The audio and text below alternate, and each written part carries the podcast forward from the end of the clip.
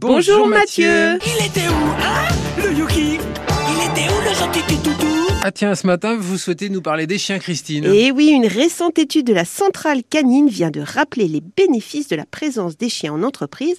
Et ce matin, je voulais revenir avec vous sur les règles juridiques qui entourent cette présence. Alors Christine, avant de rappeler les règles, quels sont les avantages de la présence de nos chiens sur notre lieu de travail? Alors l'étude a démontré sans ambiguïté qu'avoir votre chien à vos côtés ou vos deux chiens, vos deux chihuahuas comme euh, Mathieu, réduit votre stress, améliore votre concentration et est donc source de productivité pour votre entreprise. Alors, vous avez besoin de l'autorisation de votre employeur dans ces cas-là Pas exactement parce qu'il n'existe aucun texte interdisant la présence d'un animal de compagnie à vos côtés.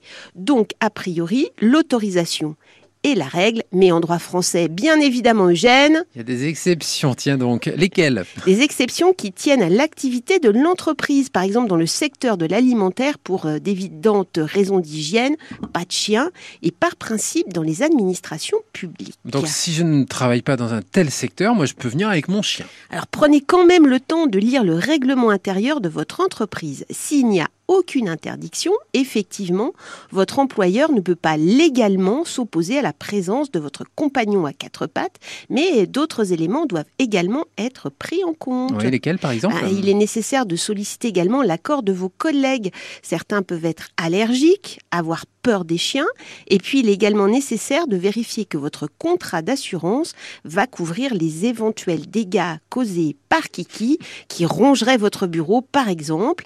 Et puis il y a des conditions qui tiennent au chien lui-même. Bon, euh, bon, quelles conditions? Bah, votre chien doit pouvoir s'occuper tout seul. Alors pensez par exemple à lui amener des jouets, euh, pas trop bruyants quand même, et il ne doit pas divaguer en permanence d'un bureau à l'autre. Bon, et, sinon, comment ça se passe dans les autres pays européens par Alors la pratique est assez courante, surtout euh, chez nos voisins allemands. Des entreprises comme Zalando, par exemple, encouragent la pratique, mais les champions en la matière demeurent les États-Unis, qui ont même créé une journée spéciale, la journée du je me lance. Take your dog to work. Bravo, tiens, pour votre peine, je mets un peu de musique. Kiki t'a vu pépère, est en colère? Le pépère à Yuki fait les gros yeux Viens voir ici, viens voir sa mémère Avec mémère on est pas malheureux Moi, je dis ça. Je dis rien.